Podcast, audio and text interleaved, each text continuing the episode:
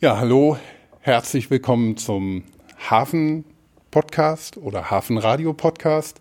Ähm, Folge Nummer 18 inzwischen und ähm, ich bin heute hier zu Besuch zum wiederholten Male, also wieder eine Art Update-Folge ähm, im Archäologiepark Wederath Belginum, wieder mit Rosemarie Cordy und Alfred Hafner ähm, die ja beide eine enge Verbindung zu dem Archäologiepark haben, ähm, beruflich und ja schon historisch.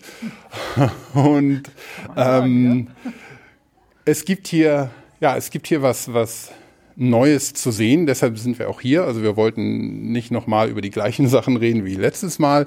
Es gibt eine Ausstellung, die außerordentlich spannend ist und den, den äh, vielversprechenden Titel Pracht und Herrlichkeit, Bewaffnung und Bekleidung keltischer Männer im Hunsrück hat. Und ähm, der Hunsrück mag damals anders genannt worden sein, aber wir sind hier im Hunsrück und es gab hier definitiv keltische Männer damals. Ähm, vielleicht einfach eine Frage vorweg, warum Männer und nicht Frauen? Das hängt damit zusammen, dass wir 2010 bereits eine Ausstellung über die Frauen hatten. Spannende Geschichten, Frauen und Mode.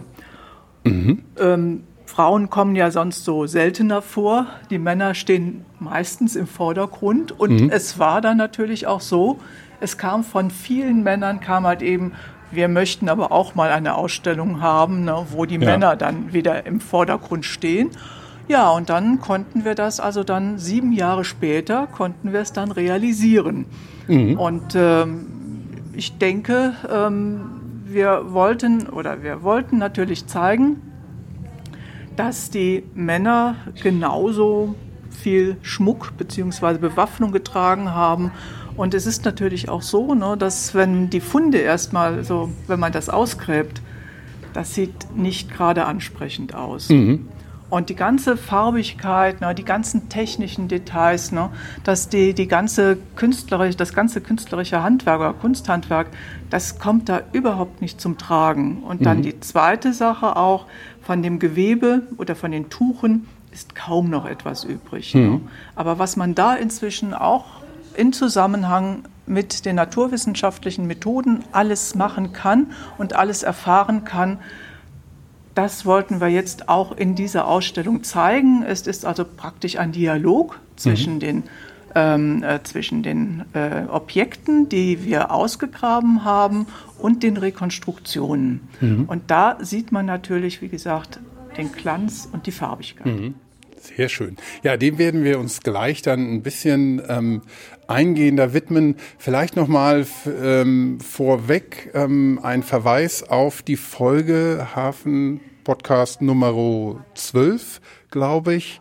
Ähm, der, da war, war ich ja, wie gesagt, schon mal hier und ähm, jeder, der sich generell über den ähm, über den ähm, ja über den, den Archäologiepark Wederath Belginum äh, informieren möchte, ähm, der hört sich am besten die Folge an. Aber Rosmarie, vielleicht stellst du dich noch mal den Hörern in ein zwei Sätzen kurz vor, damit ja alle wissen, wer uns gleich ähm, die Ausstellung näher bringen wird.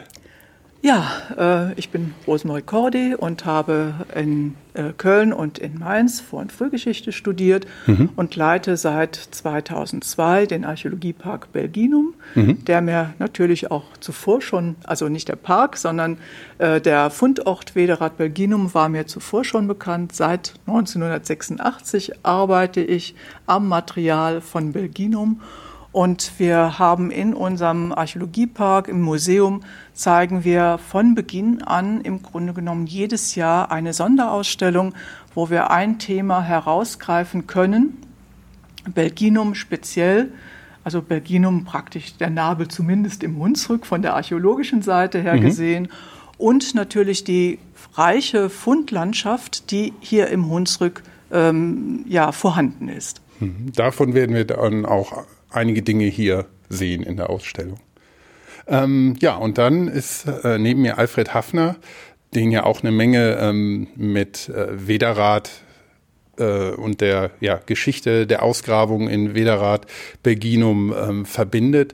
Ähm, du hast dich ja auch schon im, im letzten Podcast hierzu ähm, vorgestellt und wir kennen dich ja schon aus ein paar Hafenradio-Folgen und aber vielleicht noch mal in zwei Sätzen, wer du bist, damit die, die das zum ersten Mal hören, es auch wissen.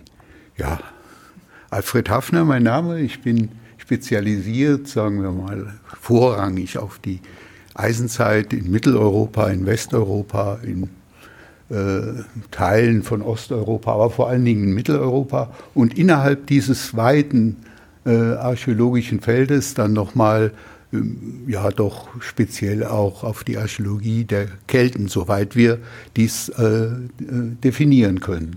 Und da spielt in die Hunsrück-Eifel-Kultur eine wichtige Rolle. Und über die Hunsrück-Eifel-Kultur in ihrem westlichen Verbreitungsgebiet habe ich meine Dissertation geschrieben. Und da stößt man automatisch auf Wederath, weil es dort auch Grabhügel der, also auf Wederath Belginum, auf das Gräberfeld, das zu Belginum gehört, das vorrangig in die römische Zeit gehört, aber eben auch mit einem großen Anteil in die spätkeltische Zeit und eben in die frühkeltische Zeit mit einigen Grabhügeln. Und so kam äh, ich, äh, so kannte ich also schon vor Abschluss meiner Dissertation also die Situation von Widerrad recht genau. Und ja, ich habe dann das Angebot bekommen, nach meiner Promotion eben mich mit Widerrad ganz speziell und zwar mit der Bearbeitung der ältesten Grabungen, die 1954 begonnen hatten und 1960 dann zuerst einmal unterbrochen worden sind, äh, zu beschäftigen. So habe ich mich also in meinem Hauptarbeitsfeld mit Wederrad beschäftigt, die ersten Jahre am Rheinischen Landesmuseum in Trier. Und äh, ja, und seit der Zeit hat es mich nicht mehr losgelassen. Einerseits, weil danach noch viel gegraben wurde, die habe ich zum Teil selbst geleitet, die äh, Ausgrabungen. Recht früh war dann auch Frau Cordy als Studentin und als äh, Doktorandin und auch äh, dann nachher in diesen Projekten, die sie schon angesprochen hat, äh, dabei, dass, die dann zur nahezu vollständigen Publikation dieses Gräberfeldes geführt haben. Aber eben die Hunsrück-Eifel-Kultur, die hat einen natürlich auch nicht losgelassen. Und wie das bei alten Leuten so üblich ist, kommt man dann äh, eher auf das zurück, mit dem man begonnen hat, wenn man äh, der Meinung ist, man weiß inzwischen mehr als zu dieser Zeit. Und da, der Meinung bin ich. Und da habe ich mich dann doch nochmal in den letzten Jahren damit befasst, mit Themen, die ich vorher meinte, schon abgegrast zu haben. Aber es stellt sich immer wieder äh, heraus. So stimmt es nicht. Man hat ganz neue Erfahrungen, viele neue Erfahrungen gemacht. Man hat über die Jahrzehnte hinweg die ganzen neuen Techniken mit einbauen können, jetzt Untersuchungstechniken, äh, Techniken meine ich, was Gräberfelder betrifft, was Einzelstücke, Einzelfundstücke betrifft. Da hat sich so viel getan in den letzten 60 Jahren, dass äh, man das hier jetzt nicht aufzählen kann. Ja, aber zu genau der Thematik werden wir dann nachher auch noch ein da bisschen will ich was hören. An einer Stelle zu äh, Hochscheid etwas sagen. Hochscheid ist eines der Gräberfelder, die hier auch eine äh, wichtige Rolle spielen, soweit es äh, vier Gräber auf der Fuckerichsheide betrifft. Die Fuckerichsheide, das ist der Flurname, direkt bei Hochscheid gelegen, an der alten Römerstraße, an der Ausoniusstraße. Und äh, die 1992 veröffentlicht wurden, aber man kann doch einiges Neue dazu sagen. Und das kann man zumindest an einem Beispiel kurz dann hier in diesem Podcast darstellen. Es ist zudem dann äh, alles, was, was wir hier sagen, in dem Begleitbuch, muss man schon sagen, es ist kein Begleitheft mehr, Nein. in dem Begleitbuch zu dieser Ausstellung dann äh, ja, nachzulesen. Wer also wirklich Interesse hat, der sollte sich auch um dieses Begleitbuch dann kümmern. Und natürlich die Ausstellung besuchen. Und die Ausstellung besuchen. Gut, Rosemarie, vielleicht Du hast ja eben schon ein bisschen ins Thema eingeführt. Ähm, wir stehen hier ja im, in, in, der Ausstellungshalle, in dem Ausstellungsraum, wo die, ähm, ja, die Originale und die Repliken, die du schon angesprochen hast, gezeigt werden. Und wir stehen hier vor einer, ähm, ja, vor einer großen Tafel, die ein bisschen uns ein, ja, den Einstieg in, in das Thema gibt. Vielleicht kannst du das einmal in Audio übersetzen. Ja, ähm, wie gesagt, das ganz große Anliegen ist, äh, ist es also für uns jetzt gewesen, dass wir die nicht so schönen Originalfunde, dass wir die umsetzen und dass wir dann zeigen, zum einen, welche hervorragende ähm, ja, Handwerksmeister ähm, da gearbeitet haben, dass wir zum Zweiten sehen können, welche wunderbaren ähm, Ornamente da zum Beispiel auf diesem Gürtelhaken zu sehen sind. Und wenn man dann auch nach der Restaurierung das Stück sieht, muss man schon ganz genau hinschauen, um auch zum Beispiel dann diese Ornamente auch wiederzufinden.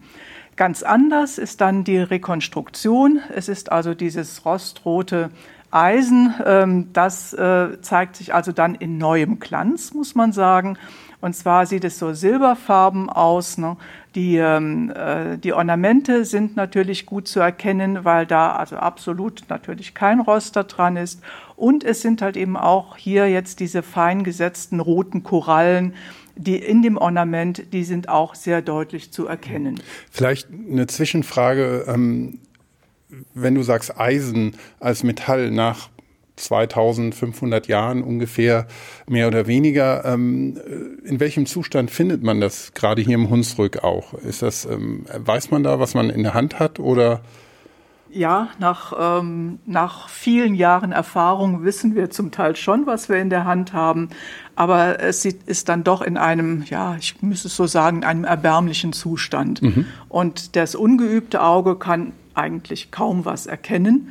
Und äh, da wundern wir uns natürlich auch oft, wenn die Restauratoren das dann in der Hand hatten und mit dem Sandstrahlgerät halt eben dann auch den Rost äh, weggeblasen haben, äh, was sich dann darunter verbirgt. Also mhm. so die erste in Augenscheinnahme, ja, wir können es erkennen, aber was nun wirklich, also zum Beispiel die komplette Ornamentik, was da dahinter steckt, das wissen wir oftmals nicht. Mhm auch nach jahrelanger Erfahrung. Aber das ist natürlich dann auch das Spannende, aber es zeigt auch, ähm, wie zum Beispiel in, in, in Wederath oder auch in anderen Gräberfeldern, dass also das Eisen ähm, sehr, sehr schwierig ist äh, von, ähm, ja, ähm, die, wie es dann aussieht. Und zwar beginnt das so ab den 70er Jahren ähm, weil dann halt eben mehr gedüngt wird auf den Feldern und dann natürlich die äh, Metallsachen, zum Teil aber auch die Keramik viel, viel stärker angegriffen werden und ähm, ja, uns manchmal in der Hand zerbröseln. Das ist traurig. Äh, aber wie gesagt, ähm, wir können es oftmals äh, so schon erkennen.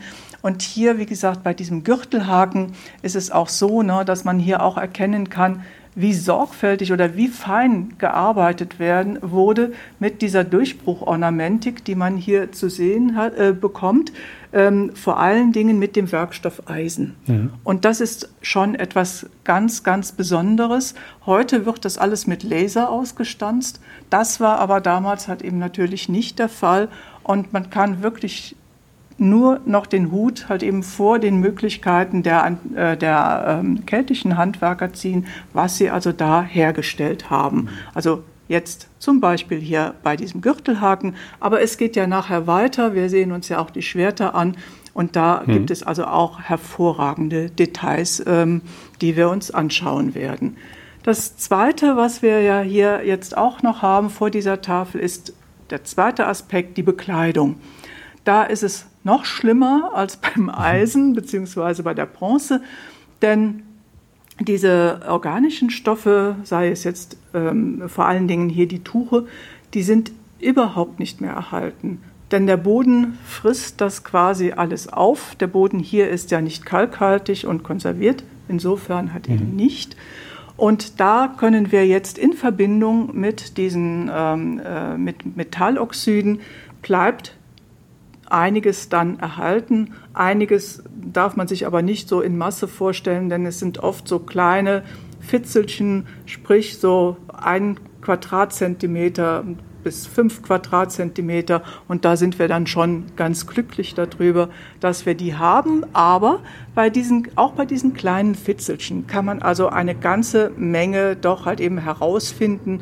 Ähm, zum Beispiel, äh, welche Wolle verarbeitet wurde, äh, wenn man, äh, wenn man Analysen, Isotopenanalysen macht, auch wo die Schafe zum Beispiel geweidet haben und so weiter und so fort, wie mit welchen Mitteln gefärbt wurde, dann natürlich auch zu den ganzen Webtechniken. Also es kommt doch, obwohl es so klein ist und obwohl es so wirklich nicht anschaulich ist, kommt doch bei der Rekonstruktion eine ganze Menge heraus und da sieht man eben auch, ne, wie sowohl die Bewaffnung und Bekleidung, welche Farbigkeit das ergeben hat und wie prunkvoll das Ganze dann ja so vom Aussehen her war. Mhm. Ja, und wir sehen hier auf den Bildern ja auch Metallfunde, an denen die diese Reste anhaften. Ja. Also dass sie konserviert wurden durch die Korrosion, durch das ja. Rosten vom Metall. Ja, es sind, wie gesagt, diese kleinen Gewebeteile. Darüber hinaus gibt es aber dann auch noch äh, einen anderen Aspekt, äh, der dann auch bei der ähm, Bearbeitung äh, des ganzen Umfeldes dieses Grabes dann auch zum Tragen kommt.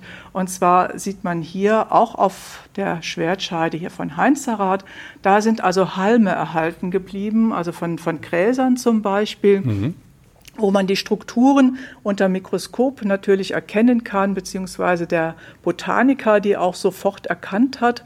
Und das gibt natürlich auch bei der Interpretation ähm, beziehungsweise bei dem Aufbau des Grabes kam, da noch, kommen da noch weitere Facetten hinzu, die genauso spannend sind. Zum Beispiel, dass das Grab möglicherweise mit Gräsern ausgeschlagen war und so weiter. Mhm. Und das, wie gesagt, finde ich, dass äh, also jetzt da außer diesen Funden da noch etwas anderes mit mhm. hinzukommt, äh, was also zum Bestattungsritus oder zum Bestattungsbrauch gehört. Mhm. Aber das haben wir dann auch wiederum den eigentlich schlechten Erhaltungsbedingungen für Metall, also ja. für Eisen zu verdanken, ja. dass diese Pflanzenreste dann mit einkorrodiert worden ja, sind, genau. eingerostet sind genau. und, und dadurch erhalten. Ja ich sag mal gerade auch was noch zu dieser Lanzenspitze mit den Pflanzenresten.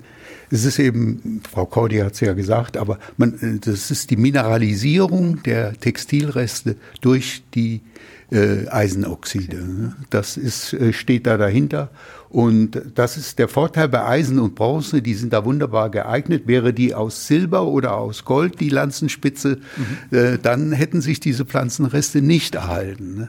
Was dann ganz wesentlich ist, ist eben, äh, man sieht den Unterschied etwa bei Heinzerath, äh, dieses Schwert von der Schwertscheide abgeplatzte Fragment, das ist erhalten geblieben, aber das meiste von der Schwertscheide, was natürlich alles bei der Grabung noch äh, sichtbar gewesen ist, ist nicht erhalten geblieben, weil man damals eben noch nicht, äh, das war 1935 oder 36, 36 war es, äh, eben nicht die Zeit hatte oder man kannte die Methode gerade so, äh, dass man es in situ eben en bloc geborgen hat und dass diese, was Frau Cordy gerade so schön beschrieben hatte, die Unterschiede zwischen Zeichnung Original, Originalbefund und jetzt die, die, Replik, die so wunderschön dann hier äh, zeigt, den ehemaligen, den antiken Zustand sozusagen in seinem Bestzustand.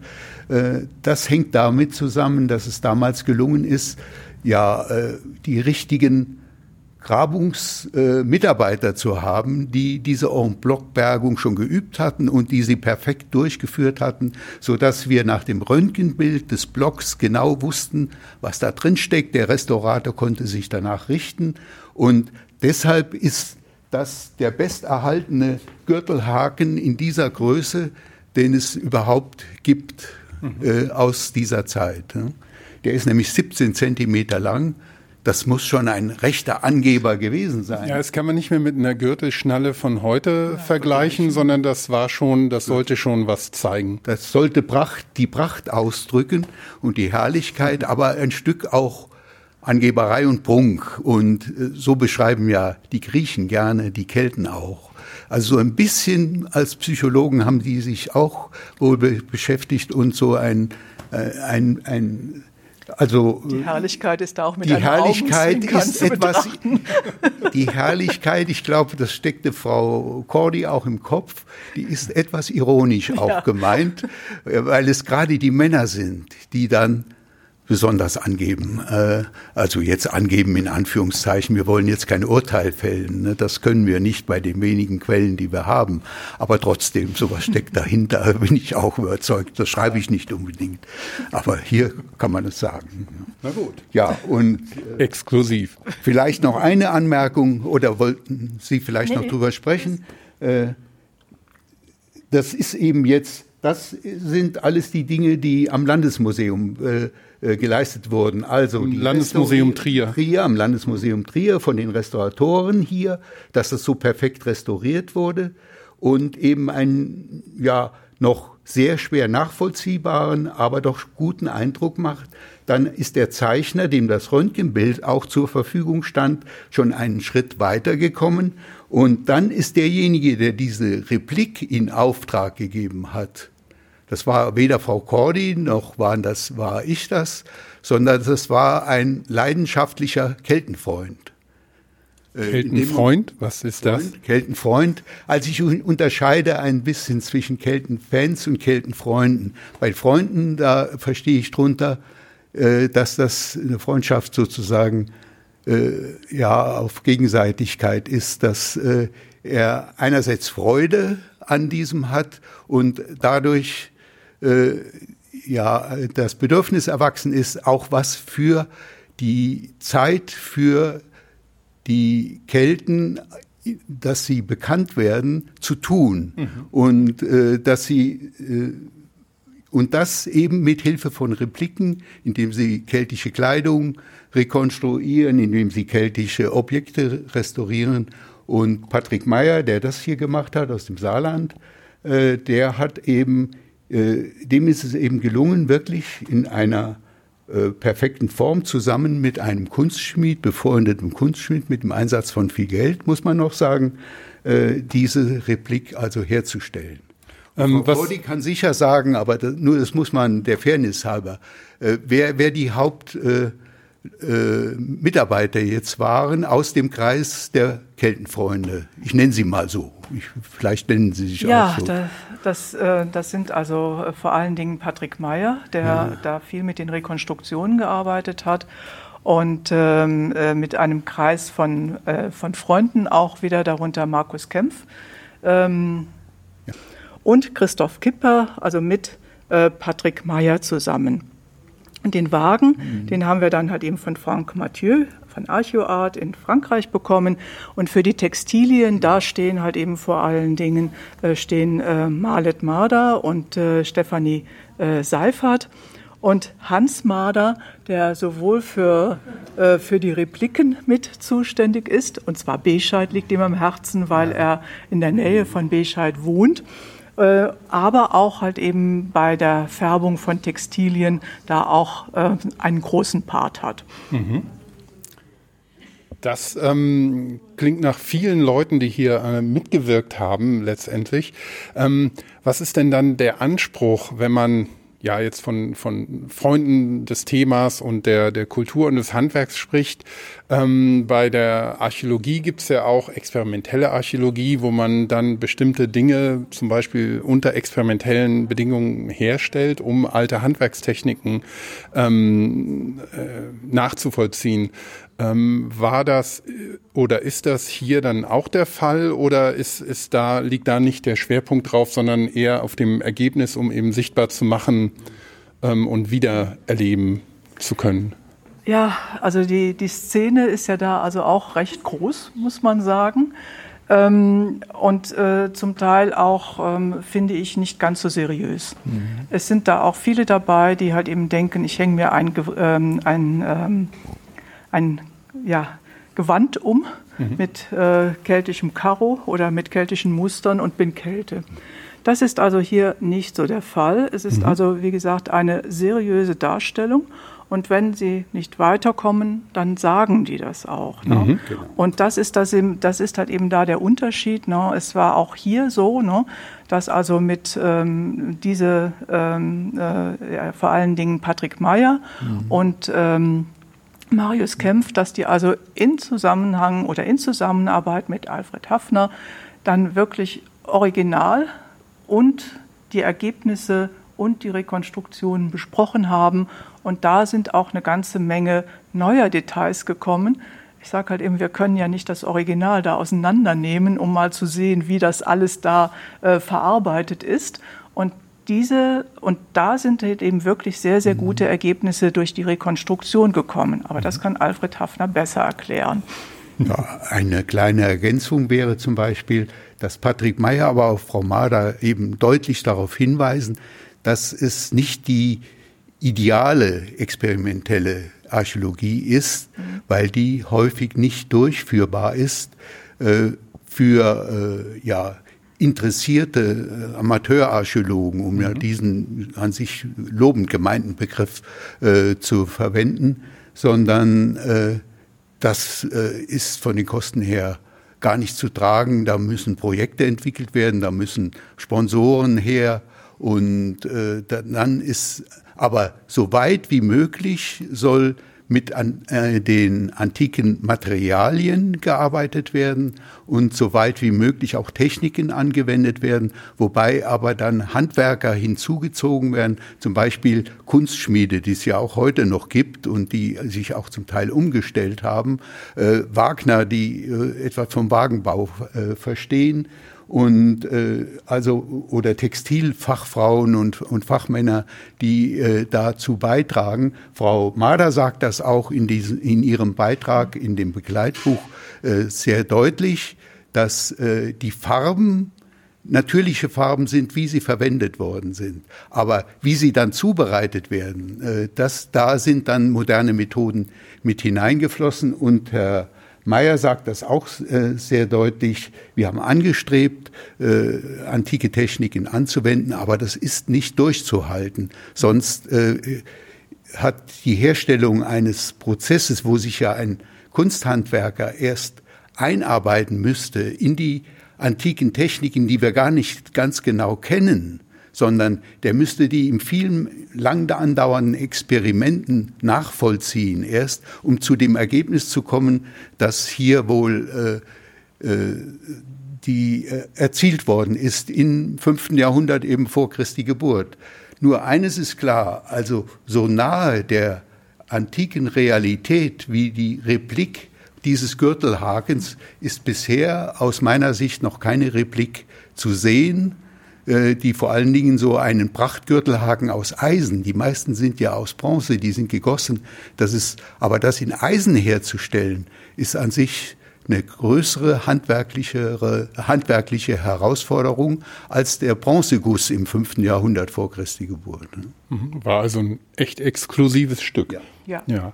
ja aber das. Ähm, und singulär. Und singulär, ja. Ja, das war wirklich was ganz Individuelles.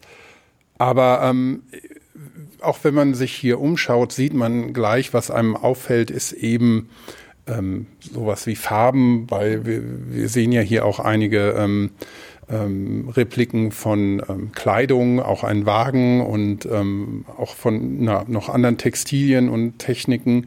Ähm, also die, diese, ja, dieses farbenfrohe fällt einem direkt auf, dass das ähm, ein ganz anderes Bild ist, was aus ja, der keltischen Zeit hier im Vergleich zu anderen Ausstellungen ankommt.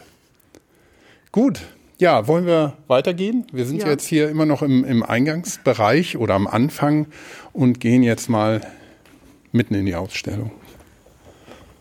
Ja, ich denke, wir schauen uns dann einmal die, die Schwerter an, denn hier kann man wirklich sehr, sehr gut erkennen, äh, Original und dann die Rekonstruktion, ähm, was sich da alles getan hat. Also ähm, dann, wie, äh, wie, gesagt, hier das, ähm, äh, äh das Schwert in einer Scheide. Ähm, es ist mehrfach zerbrochen. Ob die Restauratoren haben da schon einiges äh, geleistet. Äh, das zweite, das mittlere, das von Heinzerath, ist also in viele kleine Stücke ähm, zerfallen, die natürlich ergänzt werden können oder man kann die gesamte Länge kann man natürlich dann schon ähm, äh, erarbeiten bzw. ermessen. Ähm, dann das Ortband, äh, also das Ende der Schwertscheide mit einer, ähm, also mit einem Bronzen Ortband versehen, also so eine Dreiblattkonstruktion und der Griff wo nur noch ein wenig dann von dem Holz äh, zu sehen ist. Aber wie gesagt, auch hier die Möglichkeit, dass man auch noch bestimmen könnte, was für ein Holz es gewesen ist. Mhm. Und dann äh, natürlich das, was sich durch die ähm, Oxide, was sich da also äh, dann erhalten hat äh, von äh, den, den Stoffen, vor allen Dingen Heinzerath hatten wir ja schon angesprochen. Und dann natürlich hier die Rekonstruktion dazu. Aber da gebe ich auch dann noch mal weiter. Man sieht aber schon, wenn man das so nebeneinander hat, mhm. dann äh, sieht man also schon, ähm, was, wie gesagt, die, die, die Pracht und auch die Farbigkeit mhm. ausmacht. Denn äh, dieses äh, ja, äh, dunkle, äh, rostfarbene, ähm, äh, ja, diese rostfarbenen Stücke machen so erstmal gesehen nicht allzu viel her. Und man kann sich wirklich auch trotz viel Fantasie, hm. ähm, kann man sich da einiges nicht vorstellen. Vor allen Dingen auch, weil einiges an Materialien einfach auch verschwunden ist. Mhm. Ja. ja, und da ist der Kontrast natürlich sehr groß zu dem, was man dann mit der Replik direkt daneben sieht. Ja, ja das äh, Schwert, das wir einmal im Original sehen, hier in der Mitte, ist schon beschrieben worden in die kleinen Bruchstücke äh, zerteilt und sehr unscheinbar aussehen. Und dann die Replik eben, die, die Gesamtgröße, das sind äh, 90 Zentimeter äh, Länge, Gesamtlänge. Äh, wir haben hier die eiserne Klinge, die ist jetzt nicht sichtbar, weil sie in der eisernen Scheide steckt. Und was wir vor uns haben von der Klinge mit Griff, also womit man dann zugeschlagen hat. Äh, das, das äh, kann man sehr schön an dem Griff sehen, dass äh, auf den, die Darstellungen, dass dem Griff besondere Wertschätzung also zugemessen worden ist, indem man, er war gemacht aus Holz, und, aber er hatte dann, er trägt Schmuck und das ist doch außergewöhnlich, dass hier zwei Fassungen festgestellt worden sind in Bronze, äh, die dann ausgelegt gewesen sind mit Koralle, also echte Koralle, die aus dem Mittelmeerbereich äh, sozusagen importiert worden ist. Über die verschiedensten Handelswege können wir jetzt nicht drüber sprechen. Und dann sieht man auch noch, äh, dass möglicherweise der Knopf oben, ja, der, der sogenannte Knauf, dass der äh, auch nochmal äh, Korallenschmuck trägt. Das ist jetzt nicht ein Schwert aus einem der reichen Fürstengräber, sondern aus einer, einem Grab, das der, ja, wenn, wenn man einmal hierarchisch das sieht, der Schicht der Schwertträger, die an zweiter Stelle sozusagen in der Hierarchie einzuordnen ist, in der gesellschaftlichen Hierarchie, aber trotzdem ein Schwert, was viele Elemente äh, beinhaltet, das äh, dann äh, auf Schwertern aus der in Anführungszeichen gesetzt Fürsten, äh, sogenannten Fürstenschicht äh, dann äh, ja noch sehr viel deutlicher zum Ausdruck kommt und das da können wir gleich dann mal auch noch drüber reden. Was eben auch hier noch wichtig ist, zum Beispiel haben wir so gut wie fast nie in den Gräbern, selbst wenn Schwerter drin sind, äh, den Nachweis von Schilden. Das hängt damit zusammen, dass die Schilde eben aus Holz gewesen sind, völlig vergangen sind und nur wenige Schilde, äh, Beschläge, Elemente aus, äh, äh aus äh, Metall getragen haben. Und da gibt es ganz wenige Ausnahmen. Einmal auch das Grab von, ein, ein Grabhügel von Hochscheid, worauf wir gleich zu sprechen kommen. Und zum Zweiten eben ein Grab hier auch ganz in der Nähe gefunden, nämlich äh, aus dem frühen vierten Jahrhundert. Ein Grab, wo der der ganze Rand mit Metall, mit eisern, einen eisernen sogenannten Schildrandbeschlag äh, trägt. Der Schild wird dadurch gefestigt, zusammengehalten. Ist ein großer Ovalschild von äh, ja, ein Meter Länge etwa und äh, von 40 Zentimeter Breite und dann eben darüber ein großer spindelförmiger äh, sogenannter äh, Schildbuckel der äh, die, die fast den ganzen Schild auf seiner gesamten Länge umfasst und in der Mitte eine Erweiterung hat. Das ist der eigentliche Schildbuckel, hinter dem dann die Hand geschützt geführt werden konnte.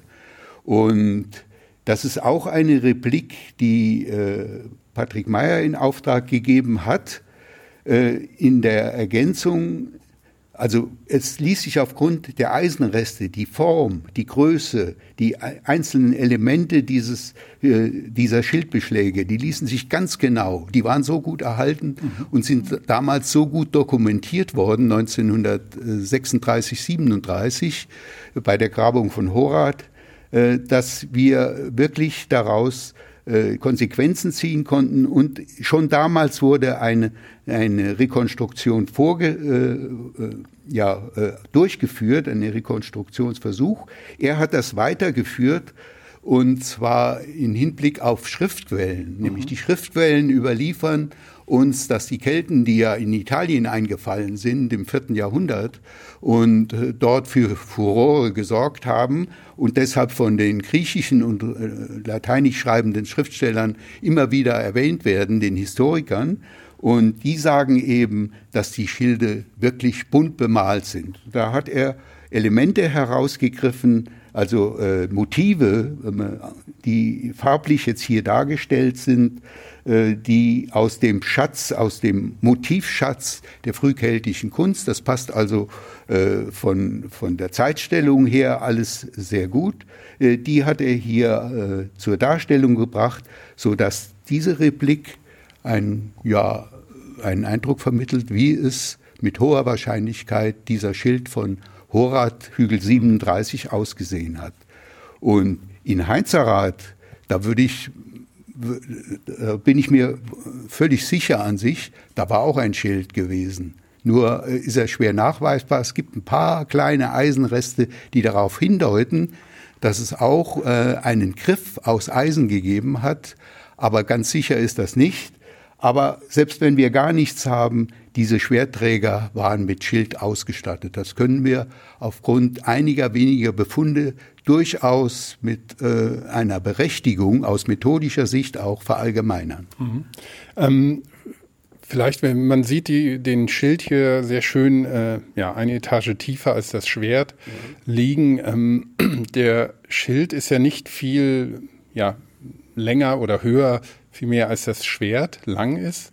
Ähm, ist das eine typische Form und Größe von einem keltischen Schild oder ähm, gab es die in verschiedenen Varianten, je nachdem auch was, was für eine Bewaffnung dahinter steckte? Ja, also äh, das ist eine charakteristische Form, wie sie auch von den antiken Schriftstellern beschrieben werden. Und die sprechen von mannshohen Schilden sogar. Also diese Schilde können noch größer gewesen sein. Das bezieht sich aber dann auf die etwas spätere Zeit, wahrscheinlich auf das dritte, möglicherweise zweite Jahrhundert vor Christi Geburt. Die sind also sozusagen gewachsen. Und dann gibt es da auch Darstellungen dann. Also Bilddarstellungen, wo die Schilde eben dargestellt sind. Aus dieser Zeit gibt es aber auch bildliche Darstellungen, nämlich das Schwert von, von Hallstatt, wo äh, Berittene und Fußkrieger mit Schilden dargestellt sind. Und die haben äh, ja kurzovale oder ja. sind es sogar runde? Also runde und kurzovale. Rund, genau. Äh, also die, das gibt es auch.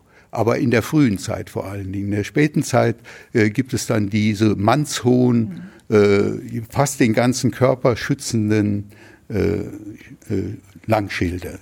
Mhm. Wobei man natürlich auch bedenken muss, mannshoch heißt zu der Zeit, äh, im Durchschnitt waren die Männer bis 1,68 groß, ja. also etwas mhm, ja. äh, kleiner, als das heute der Fall ist. Meine Größe, ne? Wäre es nicht aufgefallen? Nee, ich wäre nicht aufgefallen.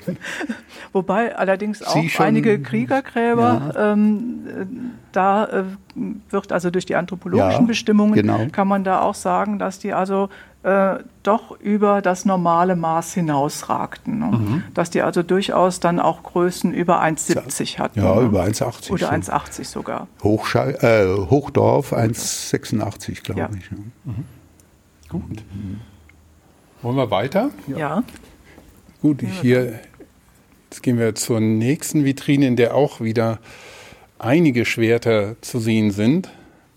Ach so, ja. Aber hier vielleicht jetzt vor allem die, die ähm, Repliken und nicht die ähm, ja. ja. Überreste der Originale. Ja. Ja, hier sind an sich äh, drei Schwerter zu sehen. Über jedes könnte man eine halbe Stunde sprechen. Also ich verspreche, dass ich das nicht tue. Ich spreche zum einen nur über eines und dieses Schwert gibt es zurzeit nicht mehr. Äh, ich, wir hoffen sehr, dass es das Schwert eines Tages wieder geben wird.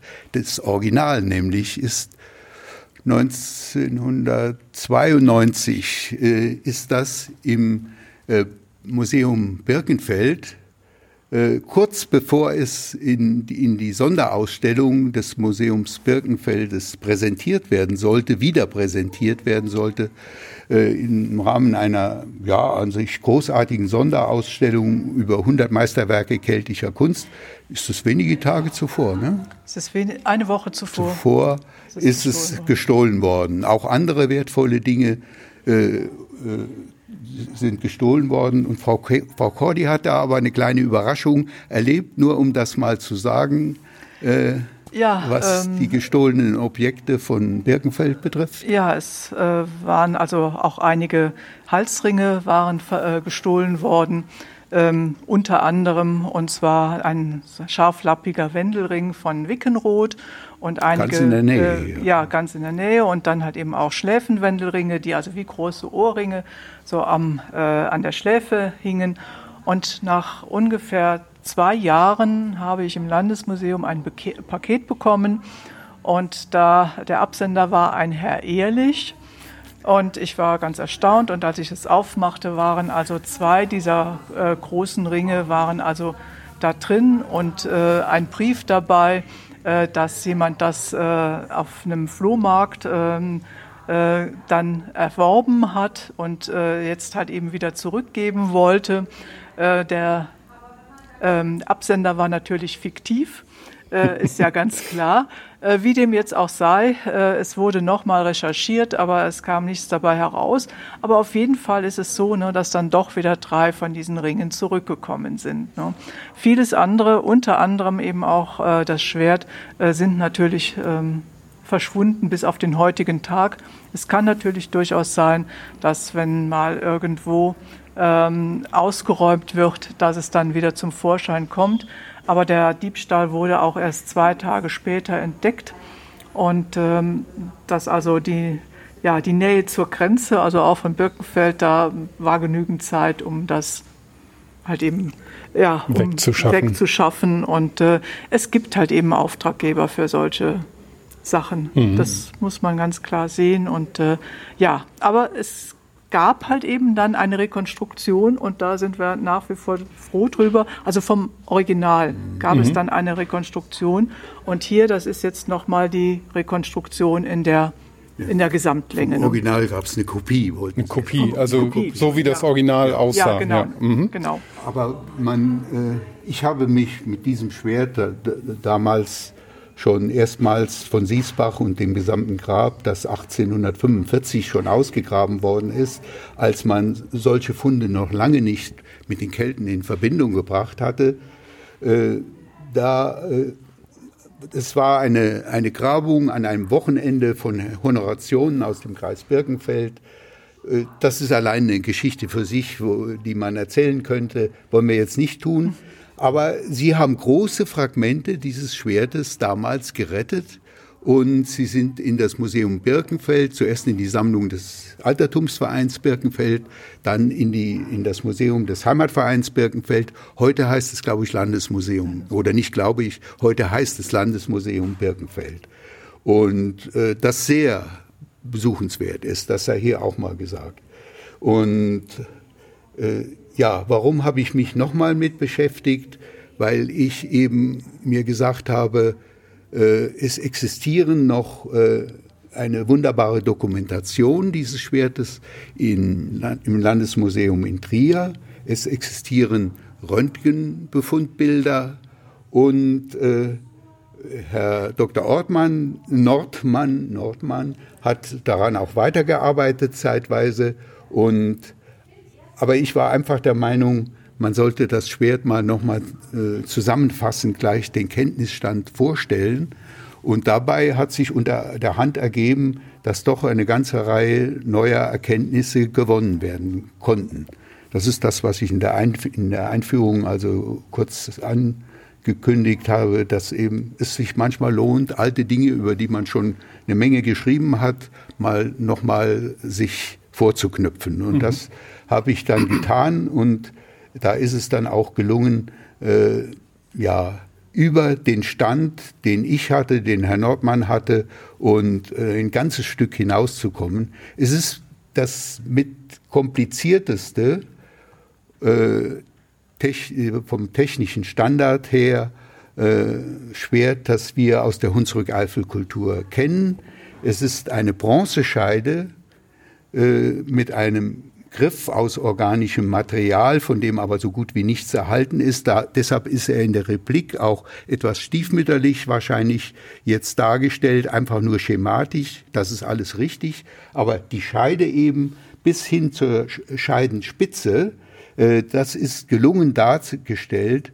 Und auf diesem äh, Schwert wird eben im oberen Abschnitt ein, ein ganz wunderbares äh, in sich harmonisches Blüten, äh, aus Blütenmotiven zusammengesetztes, äh, ja, frühkeltisches Ornamentmotiv erkennbar und das ausgelegt gewesen ist in die in, durch eine ganz raffinierte, kann man nicht im Einzelnen erklären jetzt, Verdüblungstechnik mit, äh, mit äh, Koralleneinlagen, die ineinander übergehen und eben dieses aus äh, einem aus verschiedenen äh, Lotusblüte ist hier verarbeitet worden, hier ist Palmette verarbeitet worden, äh, hier ist äh, eine, eine sich öffnende Lotusblüte, äh, es sind Spiralen, Spiralornamente, Doppelspiralornamente, alles das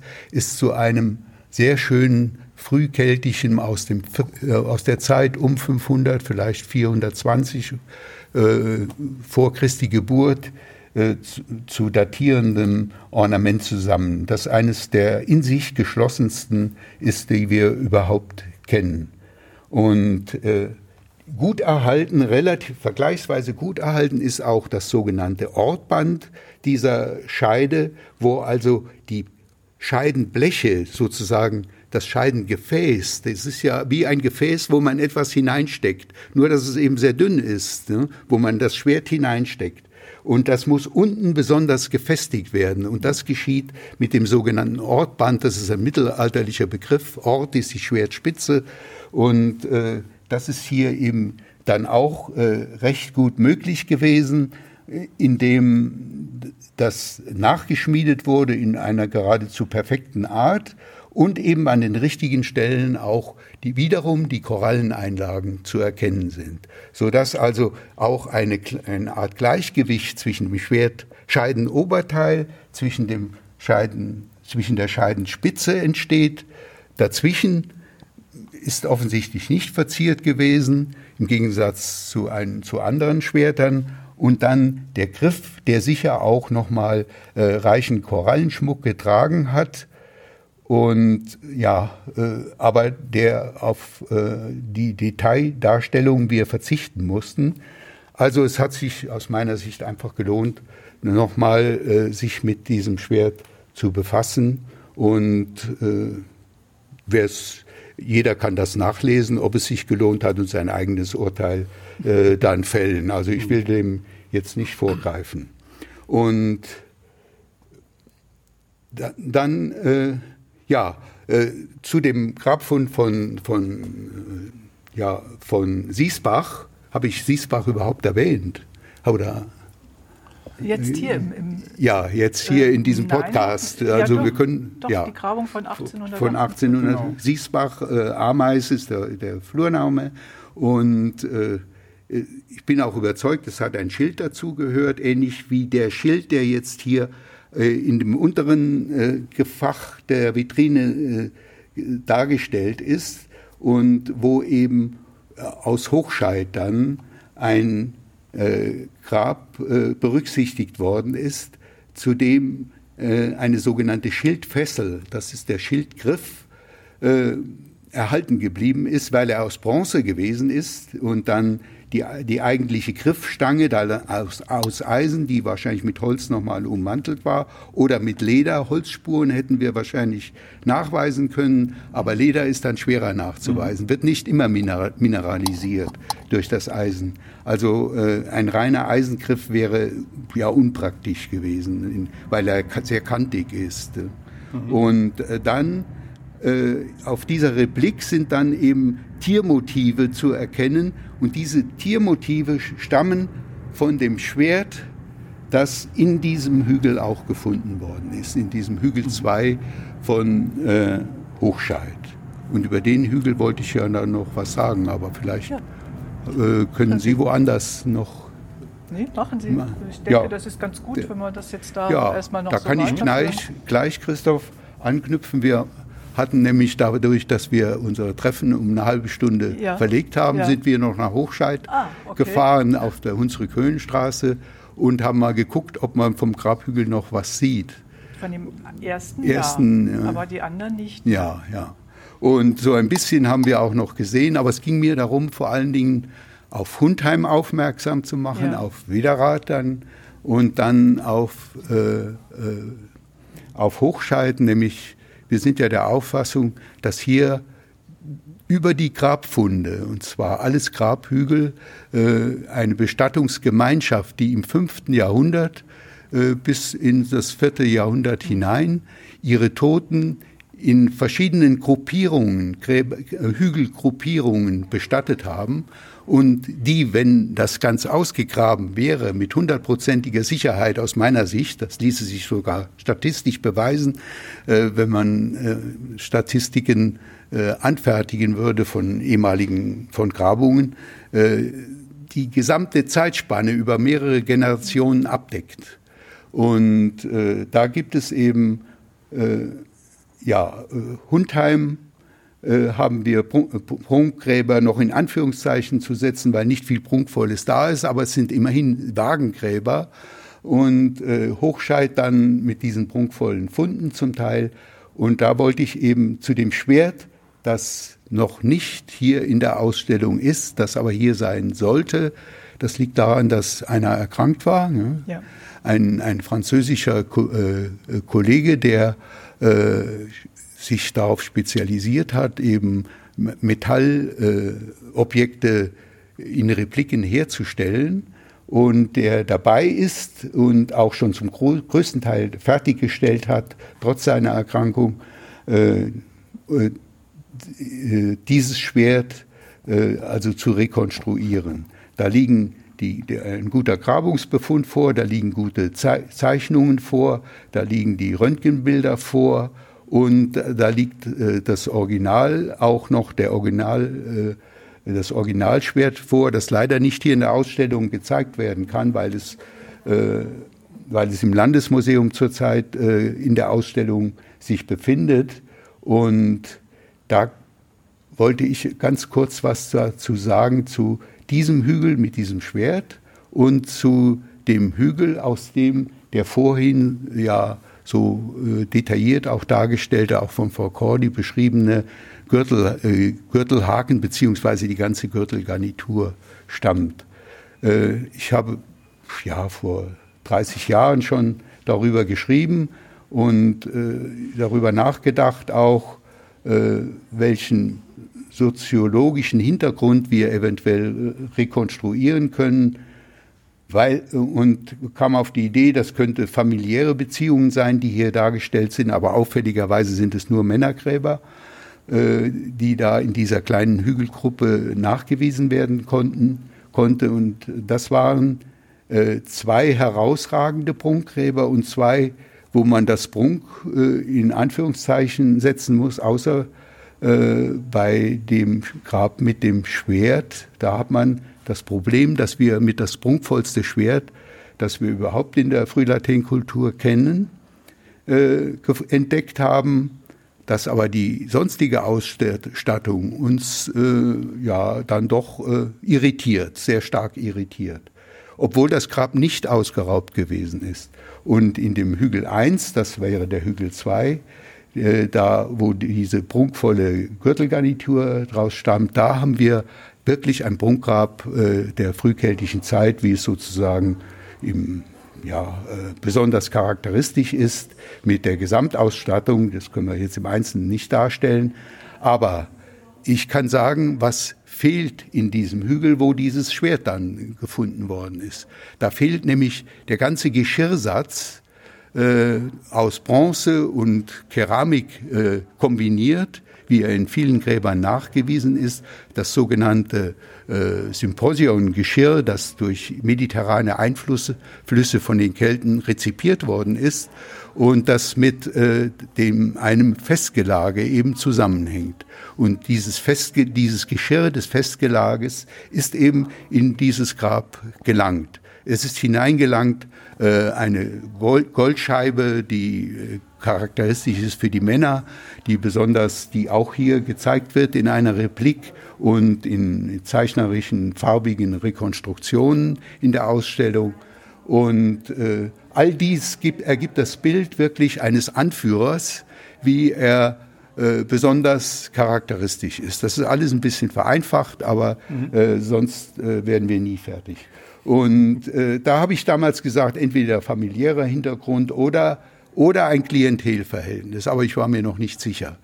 Inzwischen habe ich mich sehr mit keltischer Religion und so weiter befasst. Es sind wichtige Werke erschienen, Bernhard Meyer zum Beispiel, aber auch von Otto Hermann Frey, äh, die äh, auch äh, diese, auch Peschel zum Beispiel wäre zu nennen, die also diese Klientelverhältnisse doch sich recht genau unter die Lupe genommen haben. Ich habe auch in meinen Lehrveranstaltungen immer wieder äh, das in eine, einer zentralen Bedeutung bei den Kelten zugemessen und darüber gesprochen. Und daraus ist dann jetzt die Interpretationsidee äh, entstanden, äh, dass der, der Mann, der in Hügel 1 bestattet worden ist, mit dieser prunkvollen äh, mit dieser punktvollen Gürtelgarnitur, mit diesem Gold, mit dieser Goldscheibe, äh, mit, äh, ja, mit Lanze, mit einer Lanze und mit diesem Geschirr und einiges weitere, was jetzt hier nicht, äh, zum Beispiel prunkvolle Fibeln, all das äh,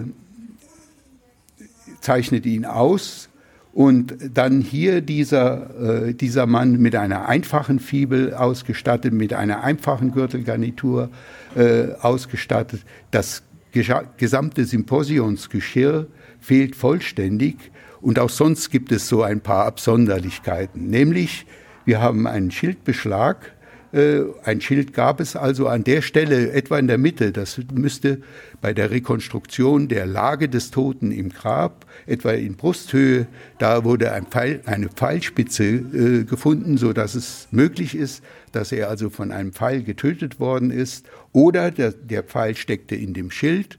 Oder der Pfeil lag oben auf äh, äh, dem Sargdeckel mit der Spitze. Also es gibt noch weitere Absonderlichkeiten, die kann ich jetzt hier im Einzelnen nicht aufzählen. Also das hat schon sehr irritiert. Und wenn man jetzt aber die Beigaben aus dem Hügel 1 und aus dem Hügel 2 zusammenzieht, dann ergibt sich auf die Idee, ist außer mir dann äh, vor allen Dingen auch Patrick Meyer gekommen. Das muss, muss man hier mal ganz deutlich sagen, äh, dass der eben alles was wir schreiben so als Facharchäologen, sehr, sehr genau unter die Lupe nimmt. Ne? Äh, dass man, wenn man das zusammenzieht, dann ergibt das, äh, das eine Vollständigkeit, wie sie für viele Gräber dieser Zeit charakteristisch ist. Und äh, dann habe ich mich noch mal einmal mit den Schriftquellen zum Klientelwesen befasst und da hat sich eben gezeigt, äh, dass äh, vieles äh, ja eben letztlich, wenn überhaupt archäologisch nachweisbar, was Klientelverhältnisse betrifft, dann über die Grabfunde oder vereinzelt auch über, über Funde aus Heiligtümern geschehen kann. Mhm. Dass also eine zweite, neben der, äh, neben der Motivik auf, also den Bildern auf den äh, Schwertscheiden, die, wir, die uns überliefert sind, zum Beispiel und auf anderen Objekten, äh, die dann in diese Zeit gehören. Und neben, neben äh, der Ausstattung, die eben ihre Besonderheiten haben kann, dass wir hier zwei verschiedene in Anführungszeichen gesetzt Sprachen mit erfassen können, die auch als Quellen gleichsam genutzt werden kann. Äh, Otto Hermann Frey hat dies auch äh, in den letzten Jahren sehr deutlich zum Ausdruck äh, gebracht. Also ich hoffe, dass man aufgrund all dieser Indizien, die da zusammengetragen worden sind, dann sagen kann, der Mann aus Hügel 1, das war sozusagen der Anführer, der Patron, und der Mann aus Hügel 2, das war ein Klient, ein, der äh, als äh, Waffenträger vor allen Dingen gedient hat, äh, der mit ihm wahrscheinlich in den Kampf gezogen ist, vielleicht im Kampf ums Leben gekommen ist, aber es ist auch, äh, das wird in den antiken Quellen zwar mit Sicherheit etwas übertrieben dargestellt, weil es so spannend war, äh, weil die Leute dann durch Selbsttötung häufig ums Leben gekommen sind oder sie haben sich töten lassen, äh, um ihrem großen Meister, um ihrem Patron, wenn der verstorben ist, in, in einem Jenseits äh, zur Seite stehen zu können und ihnen weiter äh, zu dienen auch. Und äh, wir können uns also vorstellen, dass hier dann die beiden Männer, wenn das stimmt, ne, was natürlich noch ein Fragezeichen hat. Mhm. Äh, aber wenn das stimmt, dass die zusammen in diesem Jenseits, dass man sich im keltischen äh, religiösen Denken, nach dem, was wir wissen, durchaus vorstellen kann, ein ewiges Gelage gefeiert haben und sich da äh, an den Dingen weiter gefreut haben, die ihnen am Leben am meisten Spaß gemacht haben. Und das kommt so ein bisschen hier durch die Grabfunde äh, zum Ausdruck, das ist jetzt alles verkürzt wiedergegeben. Es muss eben gelesen werden. Da geht kein Weg dran vorbei. Also wer es genauer wissen will. Den Katalog erwähnen? Ja, das Begleitbuch, das genau. zu dieser Ausstellung, das heißt wie die Ausstellung. Ne?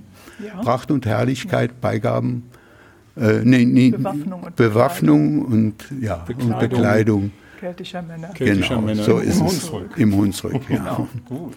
Ja. ja, aber das ist ja ungeheuer spannendes, also wenn auch verkürzt, aber trotzdem schon ausführlich dargestellt, finde ich, ähm, dass äh, ja, wie man ähm, aus den mageren Quellen, die man manchmal archäologisch hat und im Zusammenhang mit anderen Erkenntnissen, die aus, aus wirklich auch anderen Disziplinen dann kommen, ähm, ein, ein Gesamtbild entwerfen kann und das als ähm, ja, Interpretationsvorschlag ähm, geben kann, was natürlich ungeheuer spannend ist, ja. Gut, aber ich glaube, dann sind wir mit Schwertern und Bewaffnung ähm, schon, schon eigentlich äh, vielleicht durch. Vielleicht gehen wir zum Schluss nochmal hier hinten rüber, ähm, wo wir noch ähm, Schmuck haben und dann auch noch die Textilien.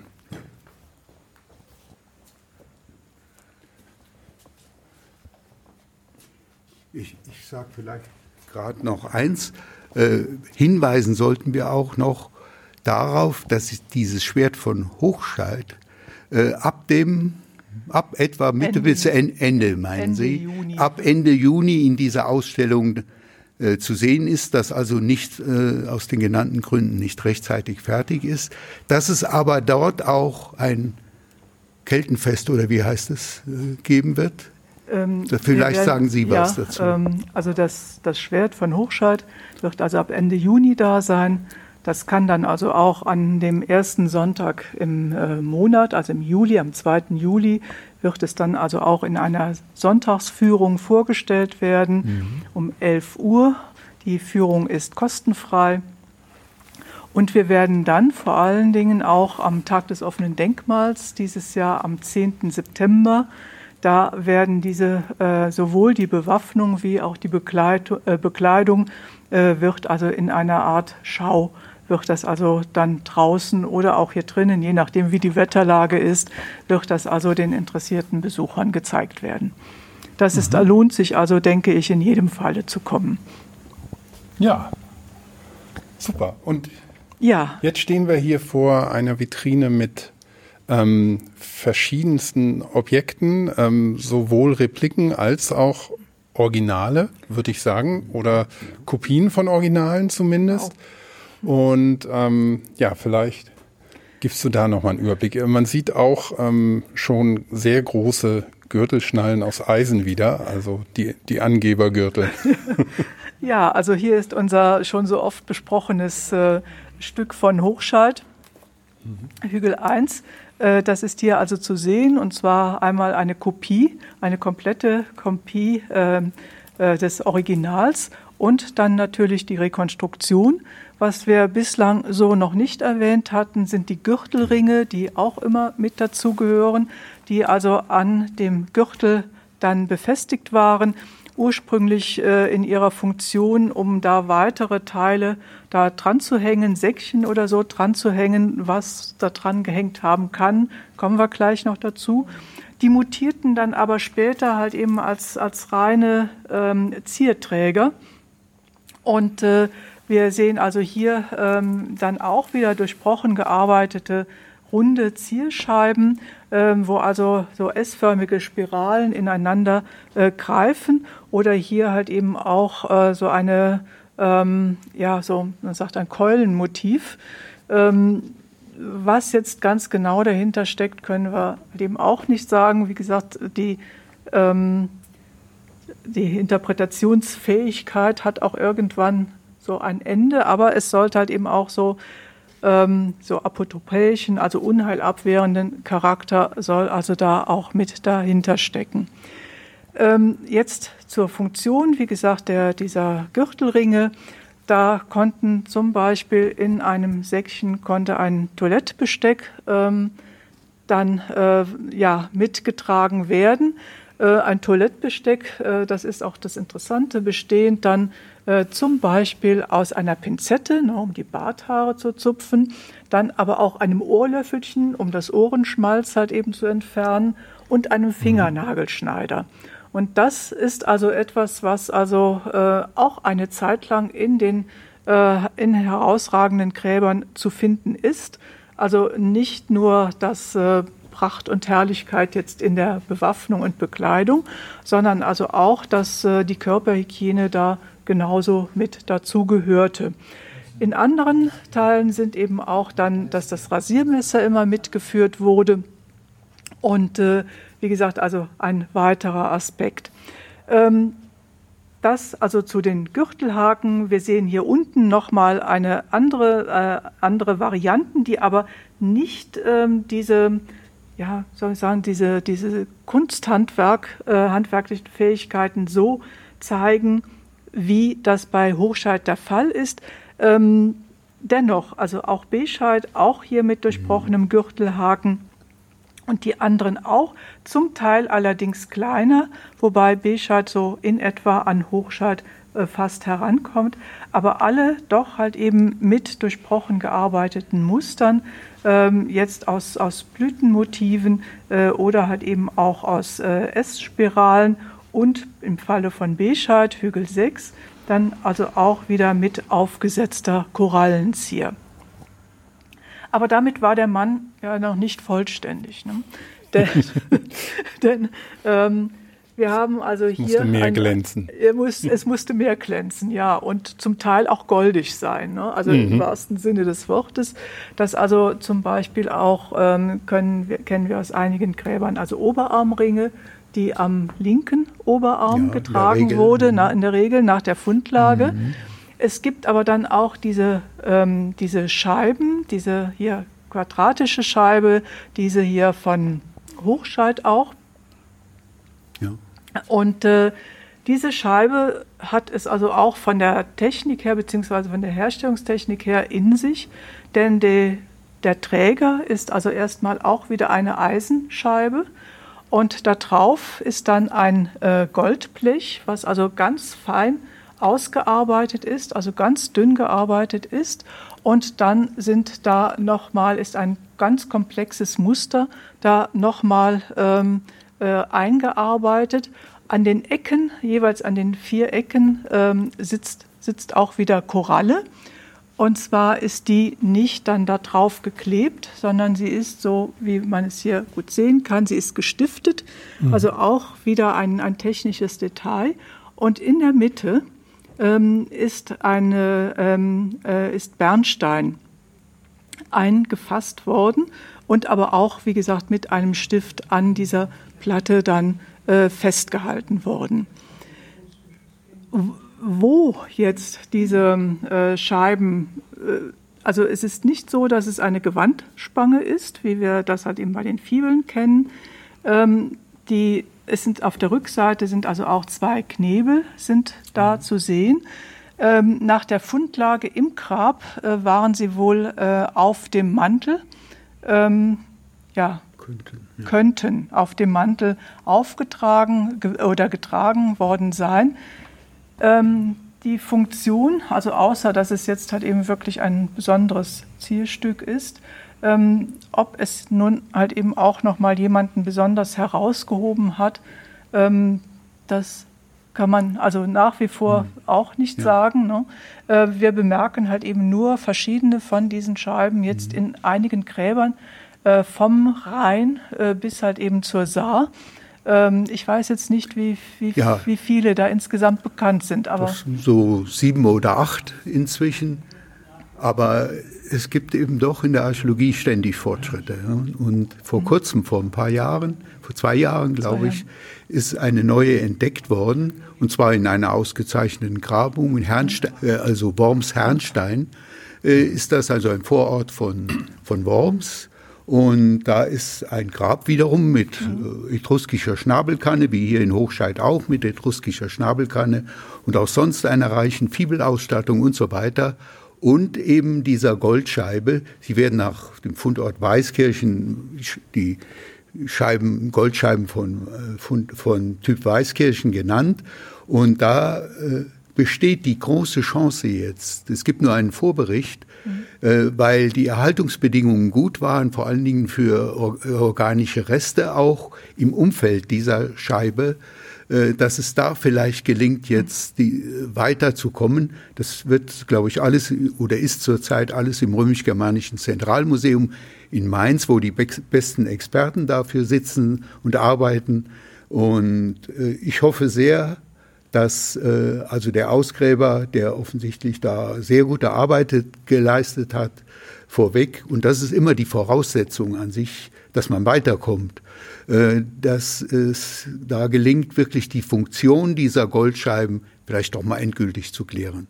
Mhm. Sie saßen wohl nicht auf Stoff, sondern auf Leder, weil die Befestigungsvorrichtung ist e-, eher typisch, am Pferdegeschirr würde man das vermuten, aber Pferdegeschirr kann es nicht sein.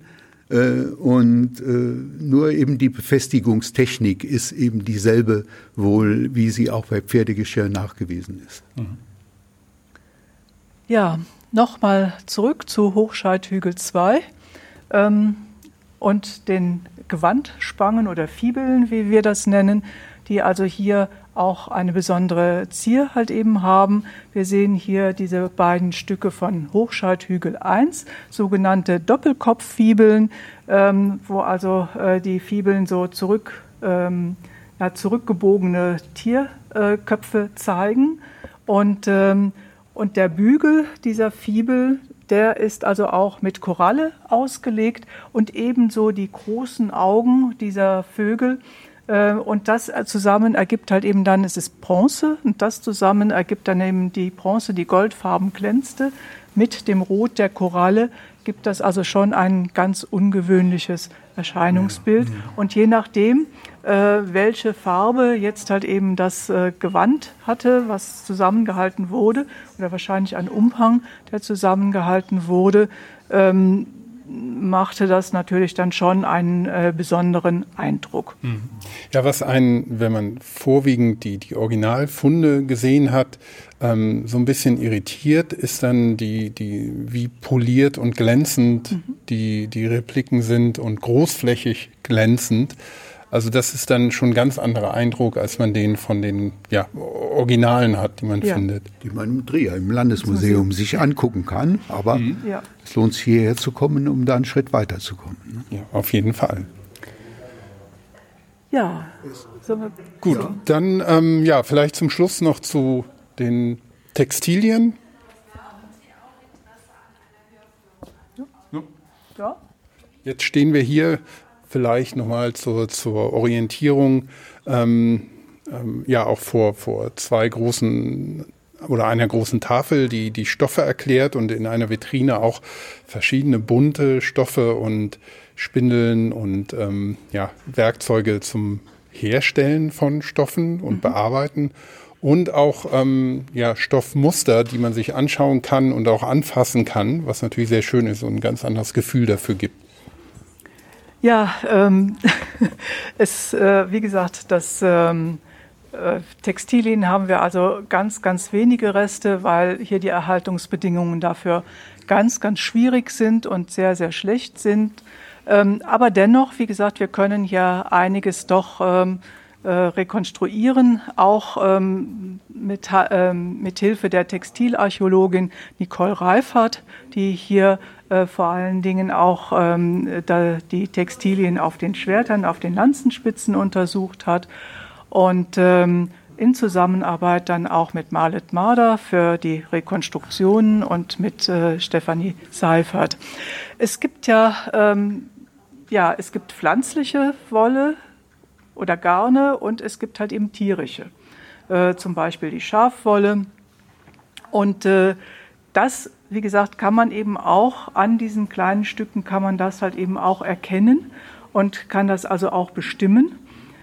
Es gibt darüber hinaus auch die Möglichkeit, dass man die Farben auch bestimmt und also auch die Textilarchäologin äh, ist da gut unterwegs mit vielen naturwissenschaftlichen Methoden, die hier auszuführen äh, doch zu weit ginge und auch mein Wissen da zum Teil übersteigt. Das könnten mhm. andere besser tun.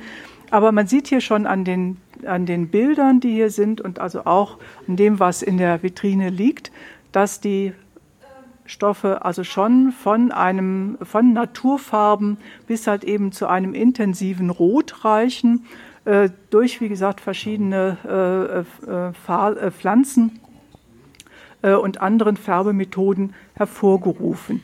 Es gibt darüber hinaus aber auch hier die Möglichkeit, dass man sich erkundigen kann, was die Männer denn für Kleider getragen haben.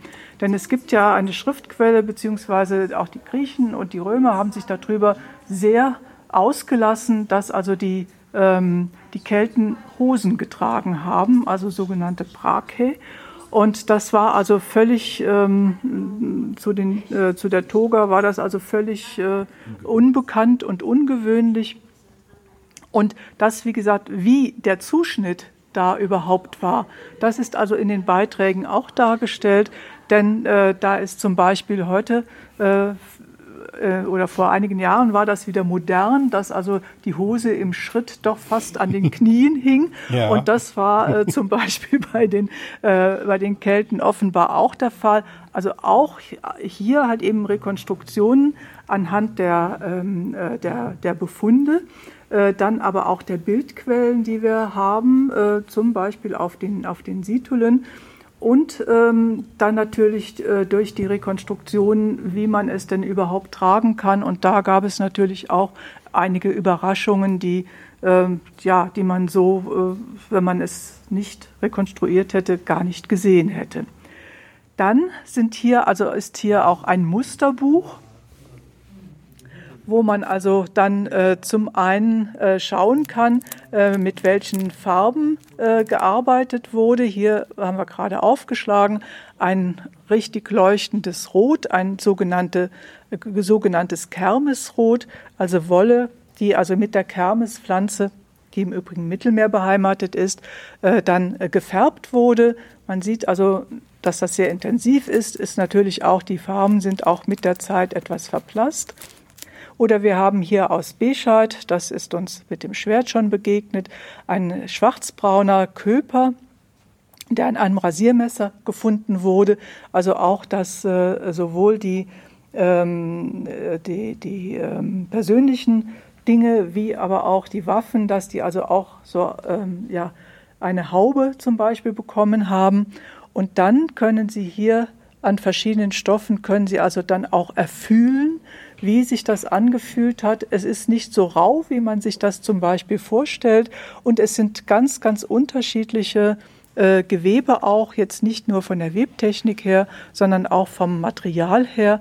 Und dann kann man also auch sehen, dass also auch schon ganz feine Tuche hergestellt werden konnten. Äh, es gibt da auch ja auch Berechnungen, wie lange für etwas gebraucht wurde.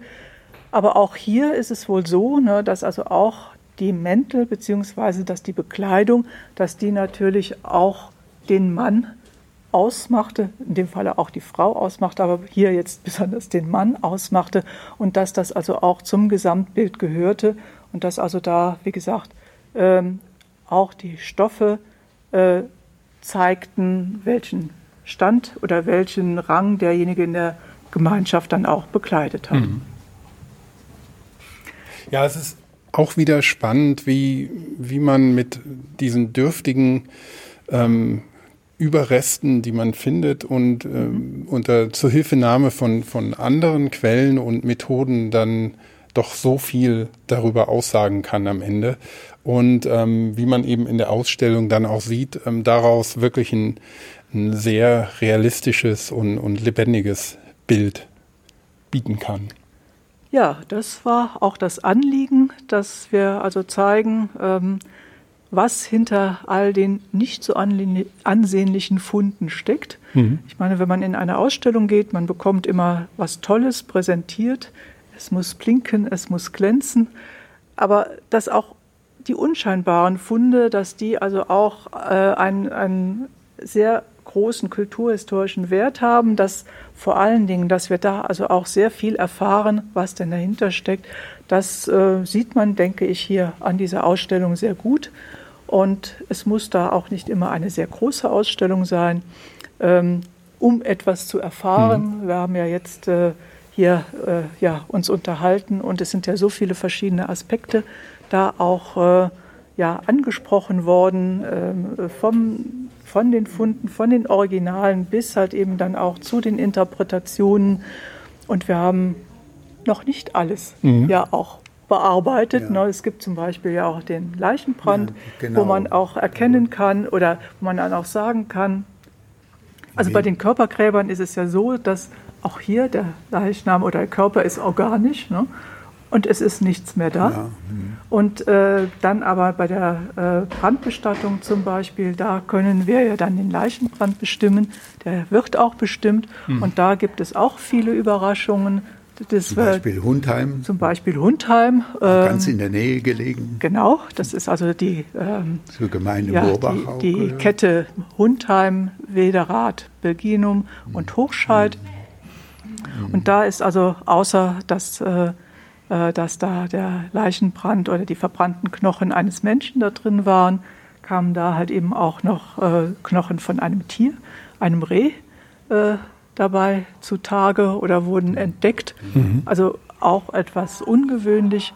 Oder wir haben halt eben äh, dann auch bei, als die Brandgrabsitte ähm, dann äh, ja so im dritten Jahrhundert vor Christus, als man zur Brandbestattung überging, äh, da ist zwar dann doch vieles weg, aber auf der anderen Seite können wir, wie gesagt, halt eben hier dann auch etwas näher an den Menschen herankommen. denn das ist ja im Grunde genommen auch das, was uns etwas umtreibt. Ne? Äh, nicht nur, was die getragen haben, sondern der Mensch an sich.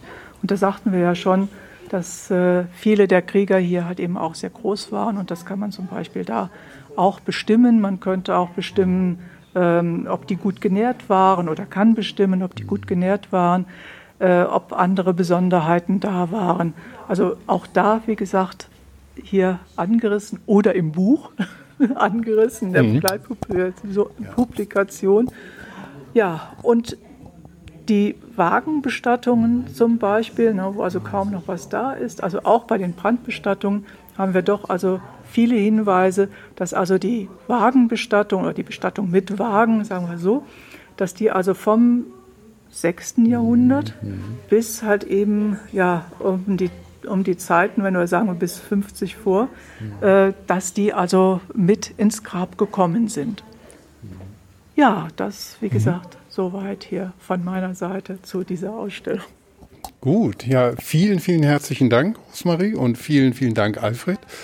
Ähm, ich finde die Ausstellung sehr schön, muss ich sagen, weil sie ist auch klein, hast du schon gesagt. Ich finde, ähm, der Begriff kompakt würde besser passen, weil man hat, wie wir jetzt, wir sind jetzt so bei ungefähr anderthalb Stunden, die wir, mhm. die wir ähm, durch die kleine Ausstellung gehen und ähm, man sieht, wie viel Information und wie viele Geschichten da drin stecken und ähm, Vielleicht noch ganz kurz zum Schluss. Ähm, so, ähm, Gibt am, am hinteren Ende des Ausstellungsraums noch so eine ja, Installation oder Inszenierung, die auch ein, auch ein richtiger Blickfang ist, weil wir sehen hier drei keltische Männer, also so, so vereinfachte ähm, Puppen, ähm, an denen man die Kleidung äh, erkennen kann, die Farben erkennen kann.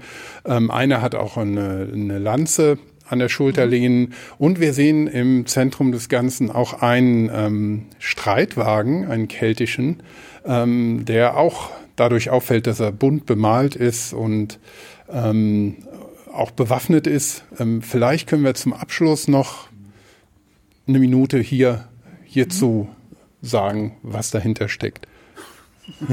Wer weiß was. ja. Äh,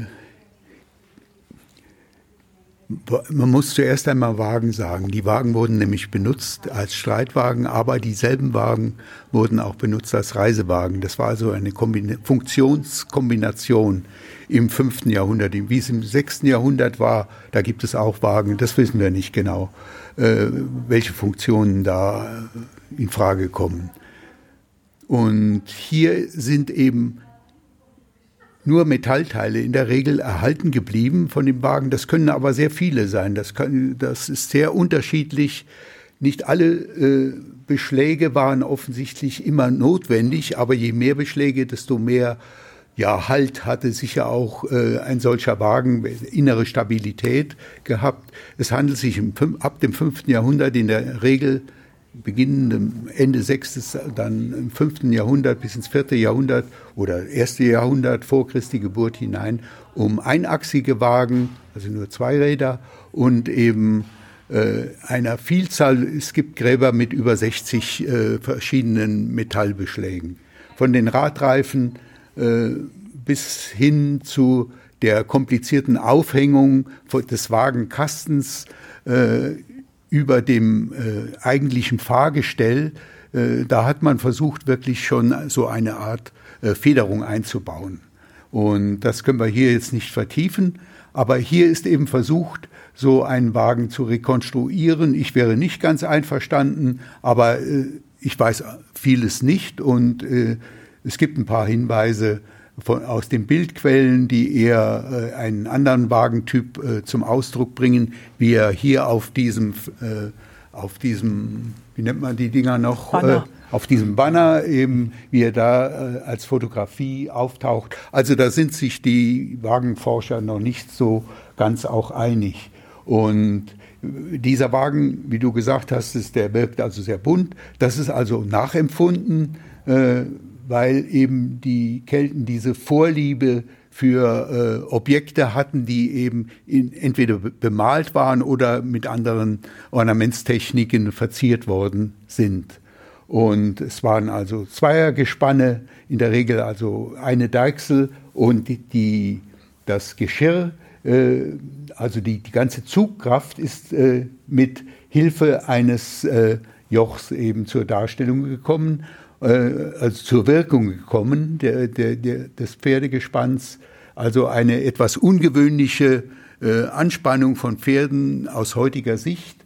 Und, aber das hat auch funktioniert, das wissen wir aus den Schriftquellen, das wissen wir äh, aus den archäologischen Funden in großer Zahl. Und von diesen Jochen sind natürlich dann auch wiederum die Metallbeschläge erhalten geblieben. Also der Wagen spielt in dieser Zeit für die Repräsentation des Mannes, vor allen Dingen im fünften und vierten Jahrhundert vor Christi Geburt, eine ganz große Rolle. Auf, äh, und über den Tod eben hinaus, das ist wiederum wichtig. Und das kommt in den Grabfunden dann ganz besonders auch äh, zum Ausdruck. Es ist die Elite, die solche Wagen gefahren hat.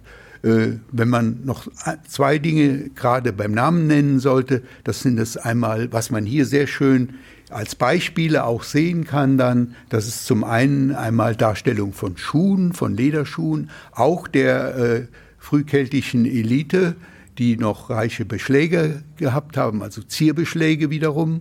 Und es ist in, an einem Beispiel wird dann auch deutlich, welche wichtige Rolle im Totenbrauchtum, aber sicher auch bei diesem genannten Symposien, bei diesen Festgelagen, das Trinkhorn gespielt hat. Und da ist ein Trinkhorn-Randbeschlag eben, das ist der von Bescheid. Äh, der ist äh, hier in äh, ein goldener Trinkhorn-Randbeschlag eben äh, als Replik aufmontiert auf einem äh, aber auch Ochsenjoch ja. und äh, von Ochsenhorn. Ochsenhorn, ja, Joch, ja, das sind jetzt. Das Joch hatten wir. Ja, das hatten wir gerade. also auf einem Auerochsenhorn und aufgrund des Durchmessers, der sich ja berechnen lässt von den, vom Goldbeschlag her, kann es eben von der Größe her nur ein Auerochsenhorn gewesen sein. Also auch darüber kann man sich hier informieren, indem man so etwas mal in der ja, Rekonstruktion sich eben ansehen kann. Und darüber haben wir ja ausführlich gesprochen. Ja. Ja, das ist zum Beispiel, um noch mal ganz kurz zu dem Horn, immerhin ein Fassungsvermögen von zwei bis zweieinhalb Liter. Ich wollte gerade sagen, das ist so mindestens eine Maß. Aber und, ja, und das, äh, ja, ein bisschen mehr. Ja. und äh, das musste dann halt eben auch rund gehen ne, und getrunken werden, denn äh, sonst lief die gute Brühe aus. Ne? Mhm. Und was, was wurde getrunken? Ähm, Weiß man ja? Met. Met. Met. Met. Also mhm ein, ein Bier ja, wohl. Ne? Wein nicht auszuschließen gelegentlich, mhm. aber im Vordergrund dürfte Met gestanden ja. haben. Ja, Bier, ich weiß nicht, kann man das? Nee, Bier, Met ist Met. Ähm, es, es gibt halt eben äh, jetzt doch die neuere, neuere Untersuchungen, dass also auch wohl Ach, Bier. Ja, und das äh, ist bei den Kelten natürlich wurde. durchaus ja. möglich. Nein, das ist klar, das ist richtig. Ja, also der keltische mhm. Mann. Ähm, hat schon ähnlich gerne fast Bier wie heute, muss man ja schon sagen. Mhm. Auch wenn wir das gerade mit dem Wagen gehört haben. Ne? Mhm. Äh, der Wagen auch heute oft ein Statussymbol der, äh, der, der, Männer. Und wie viele würden den auch gerne ja. mitnehmen, wenn sie denn mal da dahin gehen? Ja, ist heute nicht mehr so einfach. Ja, äh, aber nur deshalb. Ja. Also wenn Sie ganz moderne Wagengräber einmal besuchen wollen, dann müssen Sie, was Ihnen sehr schwer fallen wird, ich spreche jetzt die Hörer an, da müssen Sie nach Korea fahren, und zwar nach Nordkorea, und da können Sie den Großvater, die, das Mausoleum des Großvaters des heutigen Diktators, da gehen Sie mal rein und da sehen Sie, da sind die ganzen Rolls-Royce oder was er so gesammelt hat äh, für seinen privaten Gebrauch, die sind mit ihm in das Mausoleum gewandert. Das ist die moderne Form des Wagengrabes, das es eben seit langer Zeit gibt scheint in der Natur des Mannes zu liegen, aber da wollen wir jetzt nicht mehr zu sehr drüber philosophieren. Ich habe noch eine Anmerkung vielleicht so als, als äh, Abschluss von dem Gang durch die Ausstellung, was mir hier noch sehr gut gefällt. Ich habe eben beschrieben, ähm, wie hier der Wagen aufgebaut ist und die die Keltenmänner, die da drumherum stehen. Und äh, das Ende von, der, von dem Ausstellungssaal ähm, ja, macht eine Fensterfront, die aber zum größten Teil abgehängt ist. Aber ein Fenster ist offen im Zentrum und das gibt dann einen weiten Blick über den Hunsrück bis ins Moseltal und ähm, noch weit viele Kilometer in die Eifel hinein. Also ein wirklicher Panoramablick. Der, allein deshalb lohnt sich das hier schon. Aber das zeigt nochmal schön dieses Fenster zum, zum Hunsrück und zur Landschaft, in der wir hier sind und in der auch ja, sich all die Sachen, die wir hier sehen, mal abgespielt haben. Aber vielleicht noch ähm, eine Sache, die du den, den Hörern noch verraten kannst. Bis wann kann man sich das denn noch alles anschauen? Ja, die Ausstellung ist noch bis 5. November hier zu sehen und zwar von Dienstags bis Sonntags 10 bis 17 Uhr. Montags ist geschlossen, außer an Feiertag. Ähm, dann äh, ist natürlich auch offen. Mhm. Ähm, aber ansonsten, wie gesagt, bis 5. November noch zu besichtigen. Gut, dann bedanke ich mich nochmal ganz lieb bei euch. Das war wirklich klasse und unglaublich viel Wissen was man, ja, was man hier mitnehmen kann und äh, spannende Geschichten. Und ja, vielleicht machen wir ja nochmal irgendwann ähm, ein weiteres Update. Das wird ja bestimmt nicht die letzte Ausstellung gewesen sein. Denke mal nicht. Gut, danke.